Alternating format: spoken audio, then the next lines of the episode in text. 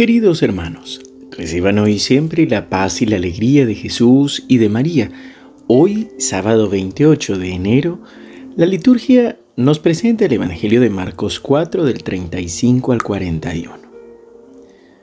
Un día al atardecer de ese mismo día, les dijo, crucemos a la otra orilla. Ellos, dejando a la multitud, lo llevaron a la barca así como estaba había otras barcas junto a la suya. Entonces se desató un fuerte vendaval y las olas entraban en la barca, que se iban llenando de agua. Jesús estaba en la popa, durmiendo sobre el cabezal. Lo despertaron y le dijeron, Maestro, ¿no te importa que nos ahoguemos? Despertándose, él increpó al viento y dijo al mar, Silencio, cállate. El viento se aplacó y sobrevino una gran calma. Después les dijo, ¿por qué tienen miedo? ¿Cómo no tienen fe?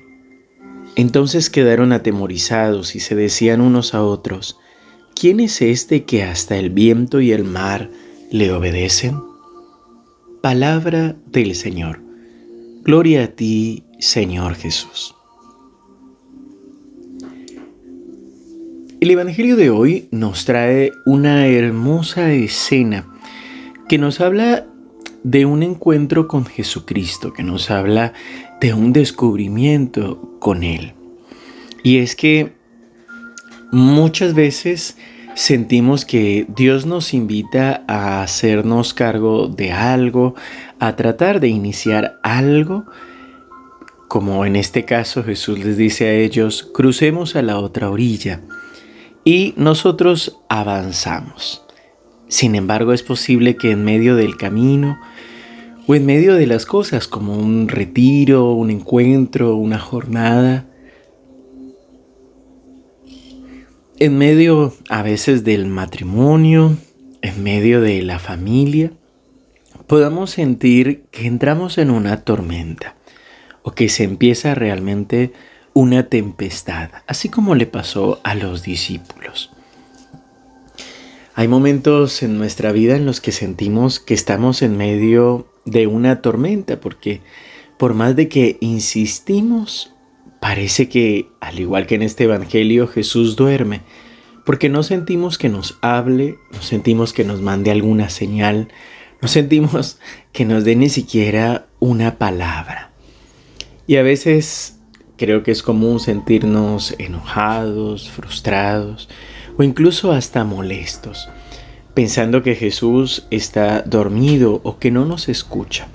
Y por eso mm, nos dice el Evangelio que los discípulos estaban atemorizados porque era tan fuerte el viento que las olas entraban en la barca y la iban llenando.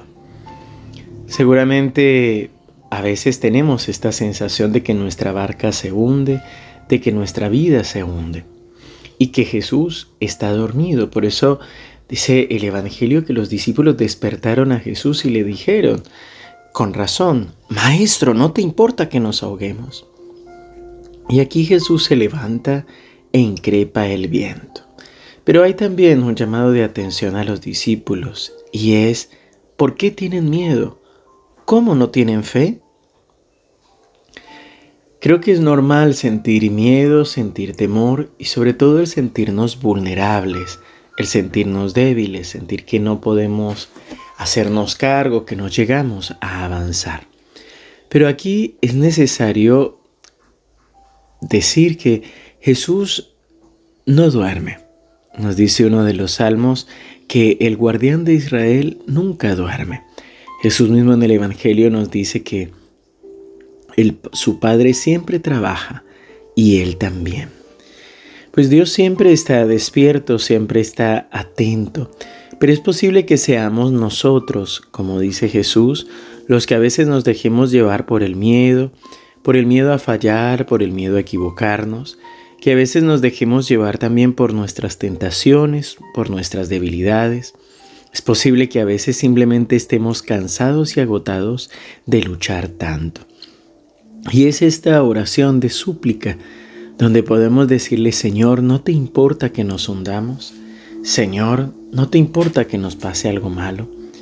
Es una oración de clamor, pero sobre todo yo te invito para que hoy puedas buscar un lugar, un momento en el que puedas simplemente respirar profundo y en la presencia del Señor dejarte amar por Él.